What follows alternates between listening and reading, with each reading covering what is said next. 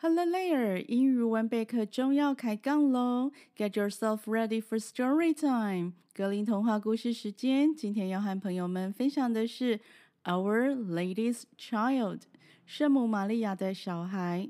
这个故事呢，来自格林兄弟所收集的一则民间故事。故事里有自称是圣母玛利亚的角色，也就是标题当中的 Our Lady，而 Child。小孩是故事当中的一个小女孩，所以 Our Lady's Child 这个故事并不是在讲耶稣，而是在讲一个小女孩的故事哦。Now you know the story has nothing to do with Jesus or his mother, but don't get disappointed. It is still worth a listen. So now settle in podcast taste. The story begins.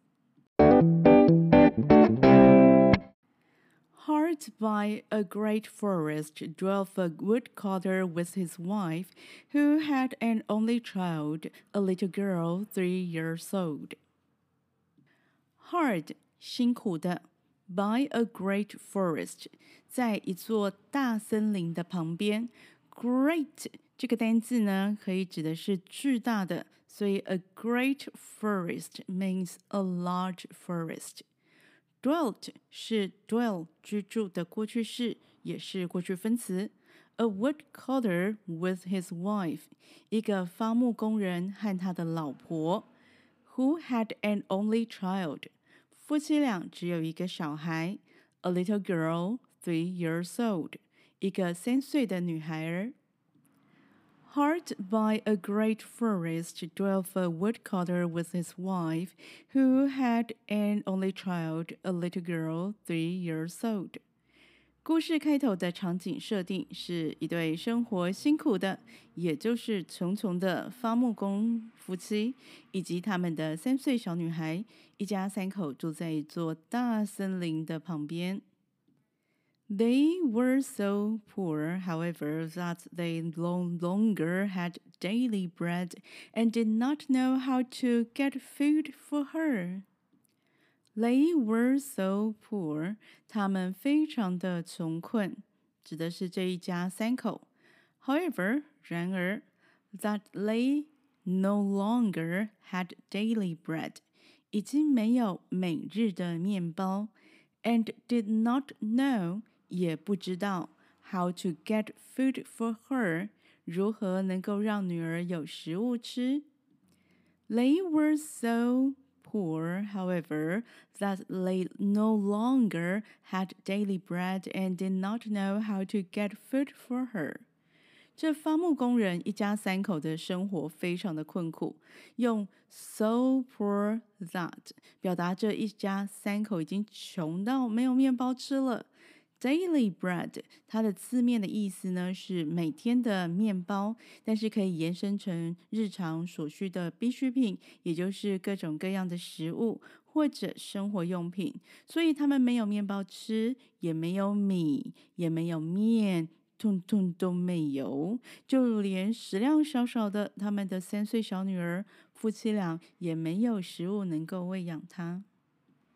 One morning, the woodcutter went out sorrowfully to his work in the forest, and while he was cutting wood, suddenly there stood before him a tall and beautiful woman with a crown of shining stars on her head, who said to him, I am the Virgin Mary, mother of the child Jesus.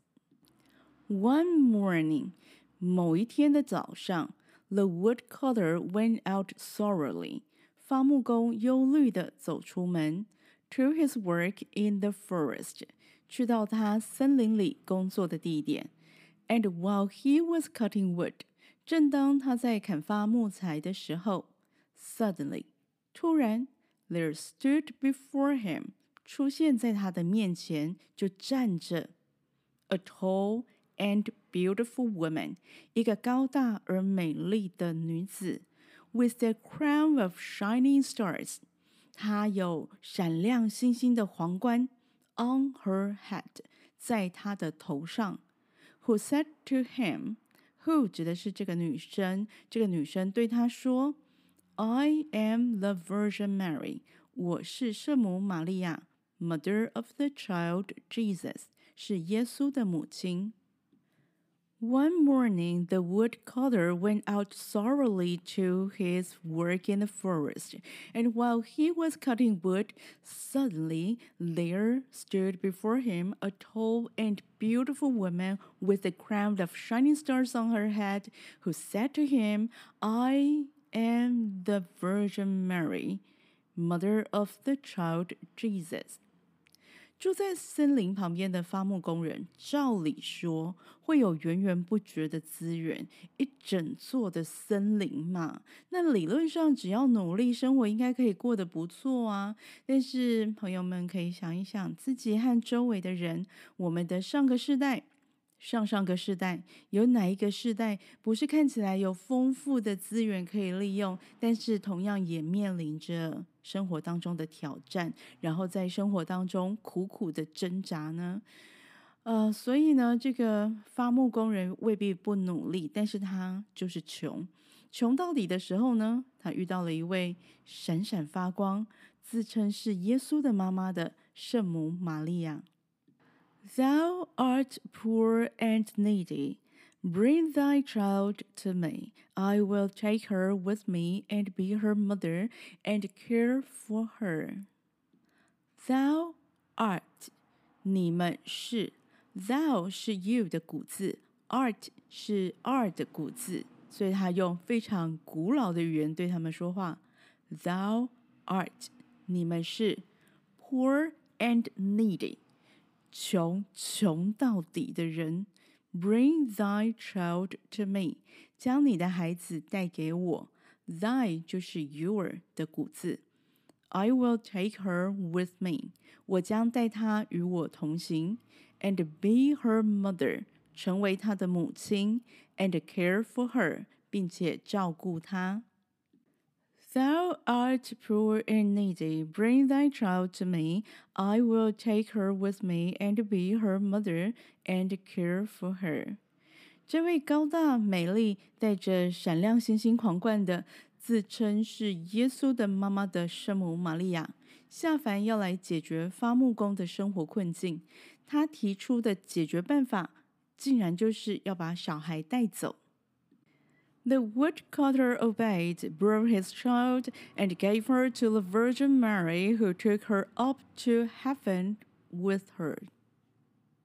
The woodcutter obeyed. 伐木工顺从，brought his child 带着他的孩子，and gave her to the Virgin Mary 将她交给圣母玛利亚，who took her up to heaven with her 她带着孩子上了天堂。 The woodcutter obeyed, brought his child, and gave her to the Virgin Mary, who took her up to heaven with her. 有一瞬间，我觉得小孩是因为伐木工人夫妻养不起小孩，就以加工的方式编造谎言，让小女孩真的上了天堂。不过，故事后半有一大个篇章在聊小孩小女孩的故事，所以就姑且相信。真的有好心的女士带走小女孩，给予她更好的生活。那另一方面的话呢，发木夫妻就从此消失在这个故事当中。我们没有办法知道他们送走女儿的心情，也不知道他们为什么愿意送走女儿。那个时代是可以随便把小孩送人的吗？不过比较起 Hansel and Gretel，这小女孩没有被丢在森林当中饿死。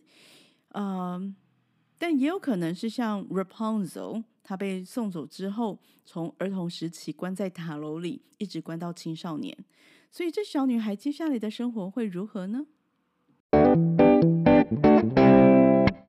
小女孩被圣母带走之后，生活过得如何呢 ？There the child fared well.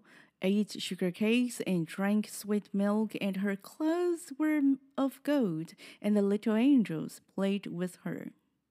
There，在那里，就是指在天堂里，in heaven。The child fared well，孩子过得很好。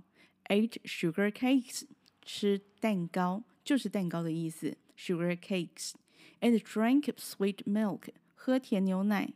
and her clothes were of gold. 她的衣服是黄金做的。And the little angels，还有小天使们，played with her，跟她一起玩耍。There the child fared well, ate sugar cakes and drank sweet milk, and her clothes were of gold, and the little angels played with her. 小女孩跟着圣母上了天堂之后，过着很好的生活，有蛋糕吃，有甜牛奶喝，还有天使陪她玩耍。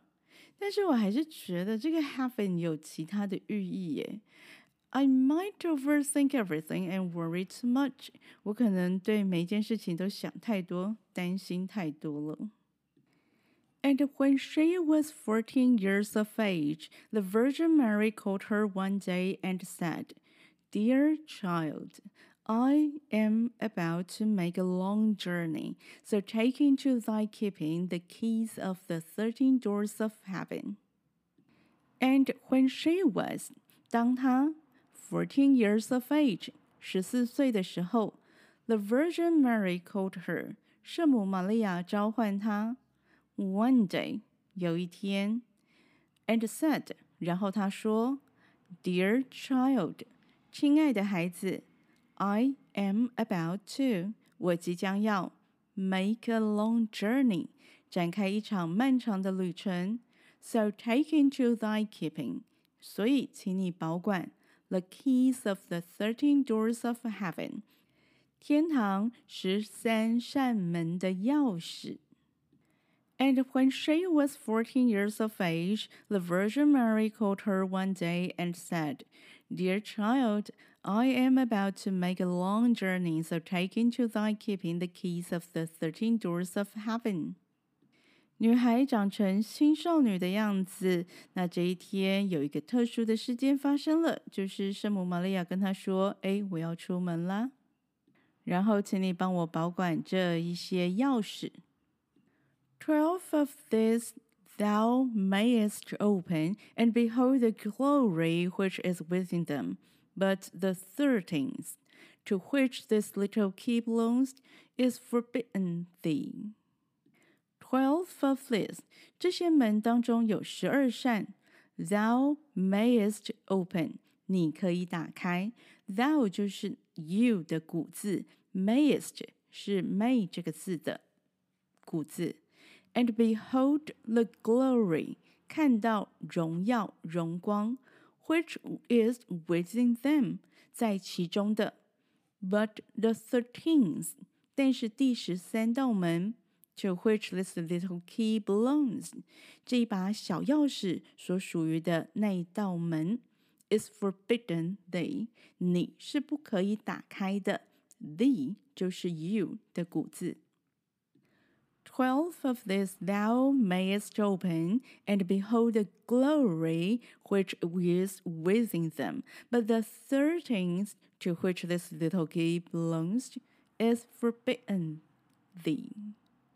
圣母的话还没有说完哦，她说：“Beware of opening it, or thou wilt bring misery on thyself. Beware of opening it.” 要小心打开它。这不是说你开门要小心，是说打开门可能会有危险。Or thou wilt bring misery on thyself. Thou 是 you，wilt 是 will 的意思。那这边的话是说，呃，你如果开门的话，你可能会帮自己带来不幸的事情。再听一次圣母对小女孩所说的话。Dear child, I am about to make a long journey, so take into thy keeping the keys of the thirteen doors of heaven. Twelve of these thou mayest open, and behold the glory which is within them, but the thirteenth, to which this little key belongs, is forbidden thee. Beware of opening it, or thou wilt bring misery on thyself. 圣母告诉小女孩说：“你要帮我保管钥匙，你可以随意进出各个房间。那唯有最后一个房间是不能进去的，进去就会出事。” What the Virgin Mary said has a strong sense of deja vu about it. 圣母说的话给人有一种强烈的似曾相识的既视感 （déjà vu）。没有错，在蓝胡子这个故事当中，当蓝胡子要出门的时候，也交给他的新婚妻子一串的钥匙，要他好好的保管。他一样警告他的妻子说：“最后一扇门是不能开的，也不能够进去，开了会出事的。”这让我更好奇，到底最后这一间房间有什么样的秘密呢？Curiosity killed the cat。这句谚语告诉我们，好奇心会杀死猫。那他的意思是说，太过好奇是会惹祸上身的。那这小女生的好奇心是不是跟蓝胡子的新婚妻子一样重呢？还是故事可以有不一样的发展？故事先讲到这里，下个礼拜再继续回来听故事喽。